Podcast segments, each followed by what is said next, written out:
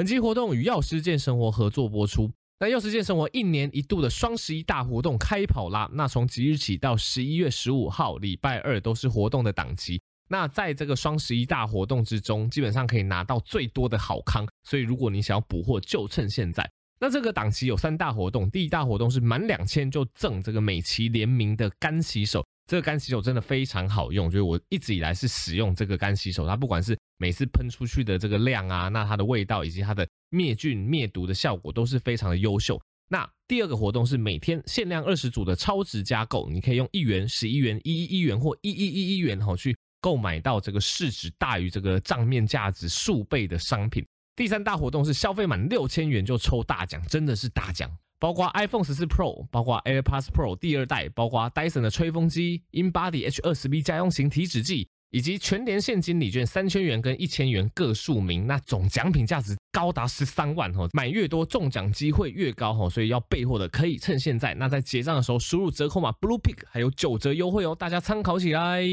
好，大家好，我是苍哥，欢迎回到苍狼哥的 Podcast 啊。那一开始还是跟大家聊一下诊所发生的大小事，没有啦，应该算是疫情的近况分享。那目前疫情，我觉得还是处于相对人数多的阶段啦。每天这个快筛判阳吼，那视讯看诊的人蛮多，而且除此之外，就跟上次那一集的节目跟大家分享的一样吼，各种小感冒，特别是所谓的呼吸道融合病毒吼，也有这个梅将军，也有肠胃炎，其实都不少。那先跟大家讲一下视讯胖阳的部分，应该有些人已经得过，有些人没有得过。基本上目前哈，如果你的症状像新冠哈，我都会建议你先快筛。什么叫做症状像新冠？以目前的状况来讲，大概如果你有发烧哈，你有肌肉酸痛，你就要特别注意，因为老实说，会造成成年人真的说很明显的发烧、畏寒，而且会酸痛不舒服的病毒不多哈。比较常见的像近期就是新冠嘛。那再来流感哈，近期也开始发现有一些流行性感冒病毒的一个状况了哈，所以现在流感疫苗开打哈，如果你符合资格或想要自费施打，其实因为专家都预测说今年流感可能会大爆发哈，就是如果有需求，真的可以去打一下，防范这个流感非常不舒服的状况以及重症。那再来还有一个可能会造成发烧酸痛比较常见叫腺病毒啊，腺病毒近期比较少见到，所以。可以这么说，如果你近期你是大人，而且你又有这个发烧、畏寒、酸痛，大概要么是新冠，要么是流感，那以几率上来讲，这个新冠的机会还是比较大哈。所以如果你这个快筛阳性，你就可以找附近的诊所哈视讯看诊。那关于视讯看诊遇到的一些 莫名其妙的一些 issue，莫名其妙的一些状况，我有拍成一部影片给大家分享。那那一部影片真的是呃观看啊反馈也是非常的好。那总之。找医生视讯看诊几个注意事项啦，吼，一个就是呃健保卡跟快筛要先备着，那接下来就是跟医生陈述一下吼你的症状，那大概医生就会开立一些缓解症状的药物给你。那其实绝大多数病人是不需要使用到抗病毒药物的吼，抗病毒药物最大新闻吼或是网络资料，你看到什么 Paxlovid 之类的这类抗病毒药物，老实说它是比较适用于那些可能有一定年纪或是有一些慢性病高风险的人吼。那如果你是这个高风险的人，你需要抗病毒药物的开立，你就可以去找可以开抗病毒药物的诊所哈，因为有些诊所能开，有些诊所不能开哈。到底能不能开抗病毒药物，其实是你这个诊所跟这个卫生局有没有签约啊，有没有相对应的，就是你可不可以开张，只是每间诊所是不一样的。所以如果你符合开立抗病毒药物的条件，你想要拿抗病毒药物，你就是要去找能够开立的诊所。那其实大部分人是不需要啦，因为其实大部分人并不是。高危险群，而且其实抗病毒药物的使用上非常多限制吼。比较常遇到的状况是，如果你有使用慢性病药物的话，那常常 Paxlovid 是不建议并用的，因为 Paxlovid 这个药物跟其他慢性病药物有非常大机会会有交互作用，所以使用上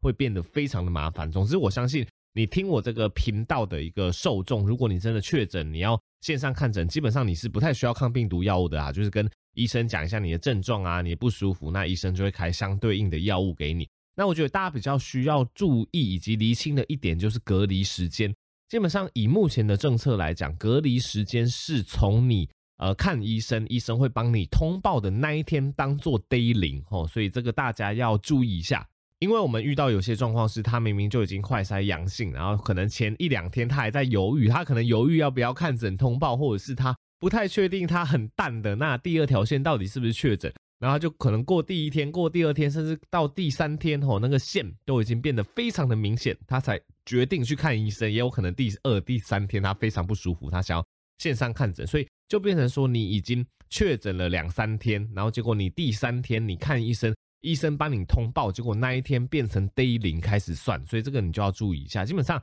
大家就知道说看医生通报那一天是 day 零吼，那 day 零那你要隔离。Day one 到 Day 七，然后 Day 八才可以解隔。所以举例来讲，因为我这一部 Podcast 发布的时间是礼拜一，所以我用礼拜一当举例。你礼拜一如果确诊的话，你线上看诊，医生帮你通报哦，礼拜一算 Day 零，所以你要从隔天礼拜二算 Day one，所以你从确诊通报之后你就被隔离了嘛。那要隔离七天，所以你会隔离到下一个礼拜一哦，然后等到下一个礼拜二之后哦，你才可以出门。那隔离七天之后，有一些人会有疑问说：“哎，苍蓝哥，那我隔离七天，譬如说我下个礼拜二可以出门之前，我需不需要再做快筛呢？”那这件事情老实说是因人而异，政府是没有规定你隔离之前要再做快筛确认。哦，所以基本上如果你的工作场域哦是呃没有规定说你一定要快筛阴才能上班，或者是你也不担心你去呃有非常小的机会传染给其他人的状况下，其实你七天后。下礼拜二就可以解隔了，你其实不用再额外做快筛的动作。可是蛮多工作场所，像我知道的，像很多医院，它会规定说你一定要到快筛阴才能来上班吼，或有些公司也会这样子规定，或者是你亲密接触者，可能有一些老人，有一些比较高风险的人，那我会建议说，哎，那你可能解隔前你还是快筛一下，因为根据经验吼，其实七天之后解隔，你如果去筛的话。蛮大多数人还是会有一点点弱阳性哦，你还是会看到淡淡的两条线好啊，看到弱阳性，老实说，以政策来讲，你还是可以解隔啦吼，只是因为我们叫七加七嘛，所以第二个七天我们叫做自主健康管理，就你出去外面，你口罩要戴好，尽量把这个传染给他人的机会减到最低，所以基本上七天之后解隔，你要不要快筛，那就是你家的事，简单来说就是这样子。那我是建议保护好自己。保护好他人，我们叫七加七，所以后七天还是把口罩戴好啊，尽量不要跟其他人有太亲密的接触。因为其实隔离七天之后，其实传染力是大幅下降啦。即使你快筛验到是弱阳性，感染力也已经下降很多，但是感染力下降很多不代表完全不会感染，所以大家还是要做好这个保护自己、保护他人的准备。OK，那再来，我也有另外一部影片提到说，哎，如果你确诊之后，吼一两个礼拜的时间还是持续在咳嗽，哦，你可以照我影片讲的一些方法去调理一下，因为其实确诊后蛮多人都会出现类似过敏性的咳嗽，哦，所以我会建议你饮食上要注意，吼睡眠运动上要注意，那可以服用一些保健食品。但是呢，如果你自己调理了三五天，吼这个咳嗽的状况仍然持续，而且都没有缓解的话，我还是会建议你看一下医生啦，因为其实我们比较担心的是你。新冠后咳嗽，你以为是新冠的后遗症，但有时候不是，有时候你可能又感染了。例如说，我们上一集提到了霉浆菌哦，例如说，呃，你可能这个气喘发作哦，又或者说你可能又感染了什么呼吸道融合病毒，又造成新一波的感染，又持续在咳。我们比较担心这个状况啦，哈。所以如果感染之后哦，你发现这个咳嗽出来，而且你自己观察个几天哦，真的都没有改善，我还是建议你看一下医生哦，那让医生去。判断一下你目前的咳嗽到底是怎么样，有没有需要使用一些特别的药物这样子吼。好，那以上第一个 part 就是关于这个最近诊所遇到一些新冠的状况以及慢性咳嗽的状况跟大家分享。那其实我昨天吼是对我来讲蛮忙碌的一天。我今天录音是礼拜五啦，哈，昨天是礼拜四。那礼拜四我早上下午各拍了一支影片。那下午那支影片我觉得比较特殊，我是跟一个艺人叫做祖雄吼合作的。那祖兄这个艺人哈，其实跟他合作之后才发现他人真的很有趣。大家如果去 YouTube 上面搜寻祖兄，或者是去 Google 上面搜寻祖兄，大概都是搜寻到一些乱七八糟的一些文章或一些新闻哈。那我觉得他他自己也很敢开这方面的玩笑，我觉得很有趣。然后他有一个女朋友叫做那个加纳，那他有一个频道叫做加纳老司机哦，观看数也不错哈。那这个祖雄跟加纳常常就合拍一些就是色色啊讲性爱的影片。那其实我昨天跟祖雄拍片不是讲这一块，主要是讲他健身腹肌的部分，因为祖雄有健身习惯，身材练得非常好，那腹肌非常的明显，保持了十五年，非常的好。所以昨天主要是跟他聊这个腹肌相关的一些迷思，以及他个人怎么去打造腹肌。因为其实我相信很多男生哈都想要有好的身材，女生也想要有这个马甲线，其实都跟你的这个腹肌脱不了关系啦。吼，那祖雄聊完，其实我觉得最大的收获是他的饮食的部分，因为其实我们这个节目也常跟大家聊健康的饮食。那祖雄他实施的饮食方式是我个人非常同意，而且我自己算是有在做，虽然说没有做得很彻底。祖雄是用什么样的方式呢？就是他有在健身，有在练习，吼，有在比较积极增肌或减脂的期间，他所采用的饮食叫做碳循环饮食，吼，碳循环饮食大家也可以去 Google 一下相关的资料。那简单来说，碳循环饮食就是我们先抓蛋白质的量，哦，蛋白质我们使用的量基本上不会差太多啦。我们一般现在医学建议上，你每天每公斤就是摄取至少哈，我会建议一到一点二克的蛋白质哈啊。如果你要增肌期，你要减脂期，你当然你蛋白质的量每天你可以摄取多一点，甚至到每天每公斤一点五公克的蛋白质都可以。那其实碳循环饮食它重点不是蛋白质的部分，因为蛋白质就是大概就是那个量，你可以抓就是每天每公斤一到一点五公克哦，大家去抓你使用的量。碳循环，它重点是碳哦，重点是你每天使用的碳水化合物的量，要根据你每天训练的状况去做变化。简单来说，你可能一天运动或健身四次，哦，那你七天当中这四天有在运动的日子，你碳水化合物你就可以相对摄取多一些些哦，因为其实你运动你会消耗比较多的肝糖，你会消耗比较多的能量，你需要更多的能量补充，所以你的运动日，你的碳水化合物，像你的饭哦，你的面。你的面包、你的香蕉，哦，或者是一些呃，有些人是这，甚至是这个高碳日，他疯狂运动的那一天，他会吃一些汉堡。其实这些都是可以接受的，只要这个热量是有在你受控的范围内。所以高碳日就是你的运动日，运动日你就可以吃高的碳水化合物。那低碳日就是如果你没有运动，吼，你是相对休息，让这个身体的肌肉恢复的这段期间，你就可以实施比较。低碳水化合物的饮食，你就可以减糖哦，你就可以减饭哦，然后减面哦，这个面包，然后这个碳水化合物少吃。所以这个基本的概念就是一个碳循环的观念啊。碳循环就是呃，运动日吃高碳，那休息日吃低碳。那这个样子的循环饮食呢，就会让你碳水化合物不至于摄取太多哦。那油类方面，我们当然就是摄取一些好的油哦，橄榄油啊，哦一些。呃，这个不饱和脂肪酸比较高的油，这样子就可以达到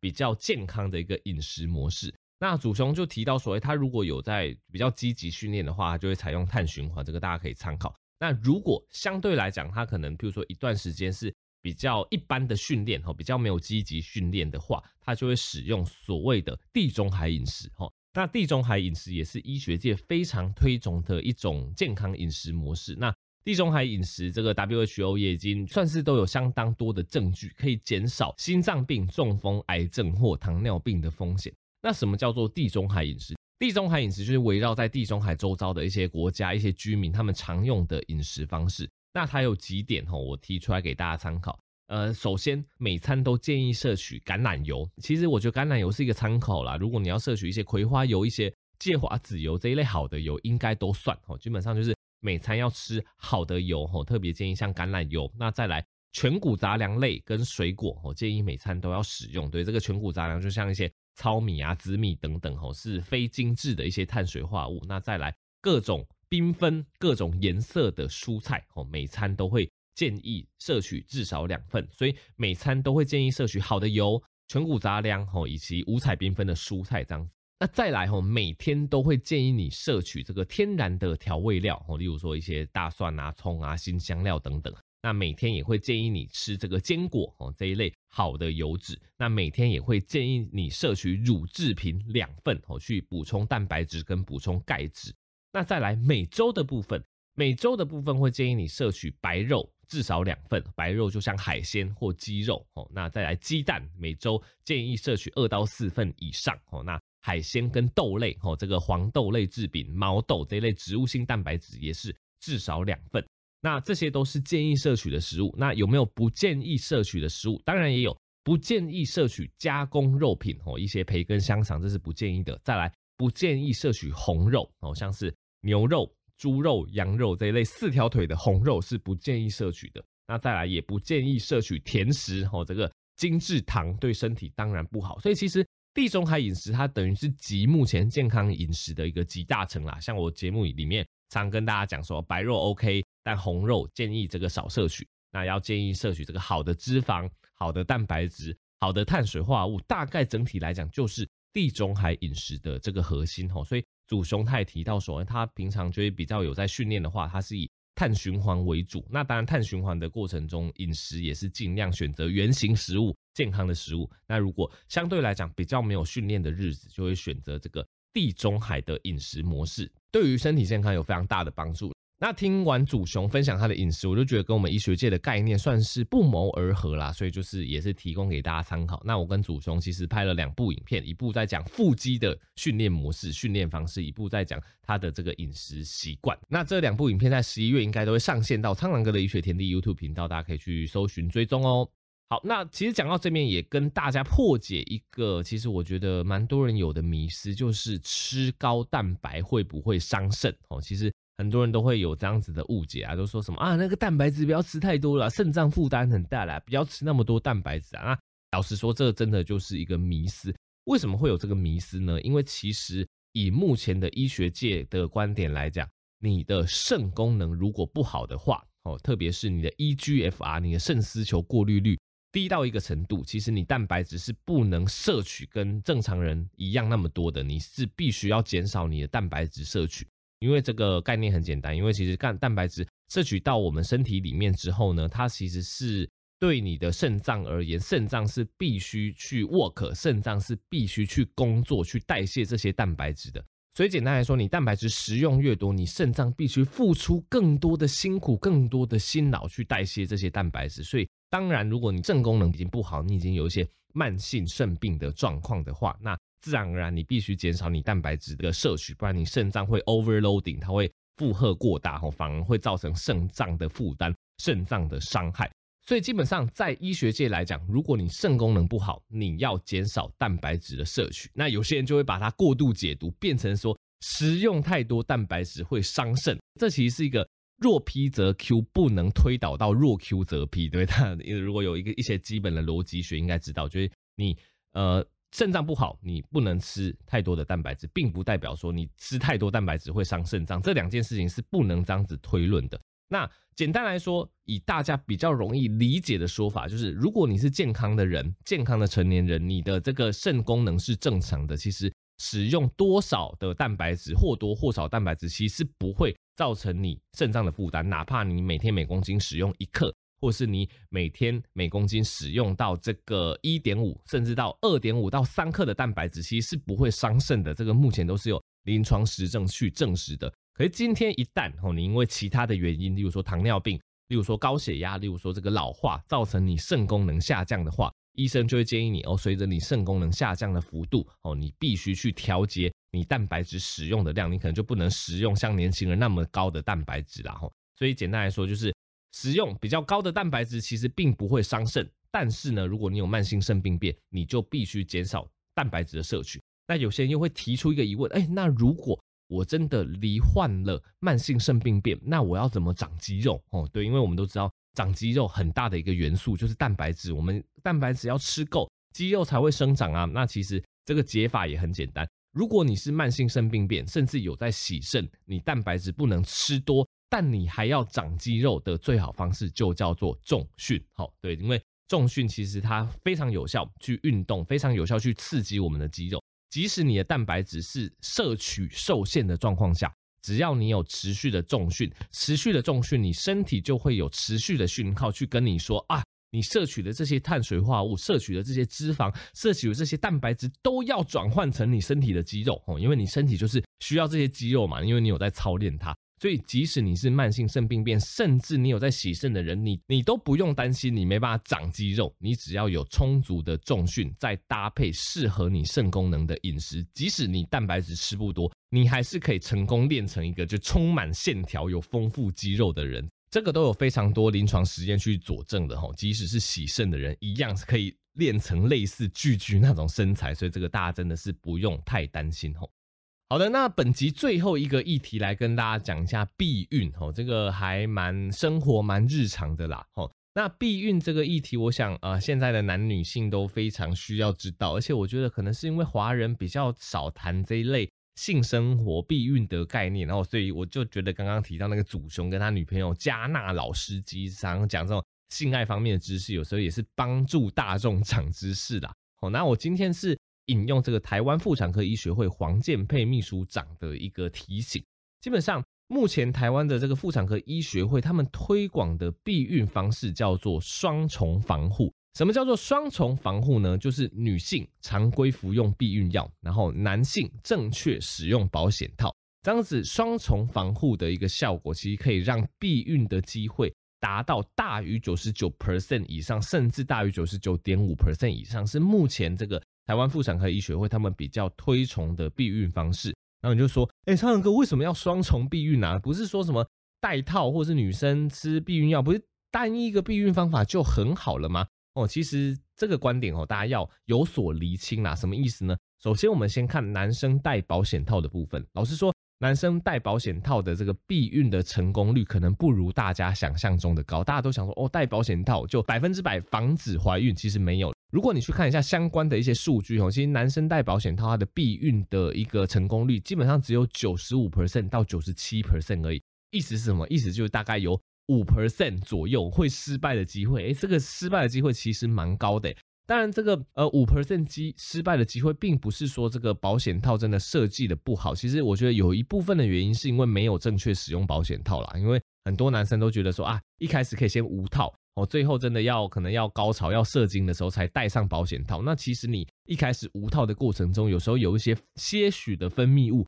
那些分泌物其实都已经含有精虫，都有可能会导致女生怀孕了。所以其实那个五趴的失败率有一部分原因是。来自于男生没有正确的使用保险套，目前其实都是建议你要全程戴套才可以最好的做这个防护这样子。那当然一部分防止这个怀孕，那另外一大部分也是可以防止性病的互相传染。那有在正确使用保险套的状况下，当然它的避孕率也不可能百分之百，因为有可能有这些外溢，有可能有这些这个可能保险套破掉啊，吼这个东西渗漏的一个状况，然后所以其实。保险套的整体成功率并不是大家想的那么高，它大概官方数据就是九十五到九十七 percent 的避孕成功率。那女性服用避孕药反而它的成功率是更高的，光是单一女性服用避孕药，它的成功率可能就可以高达九十八到九十九 percent 哦。因为女性服用避孕药的原理就是她在服用避孕药的过程中，女性是不会排卵的哦。那等到可能这个避孕药停止使用之后，它才会排卵。所以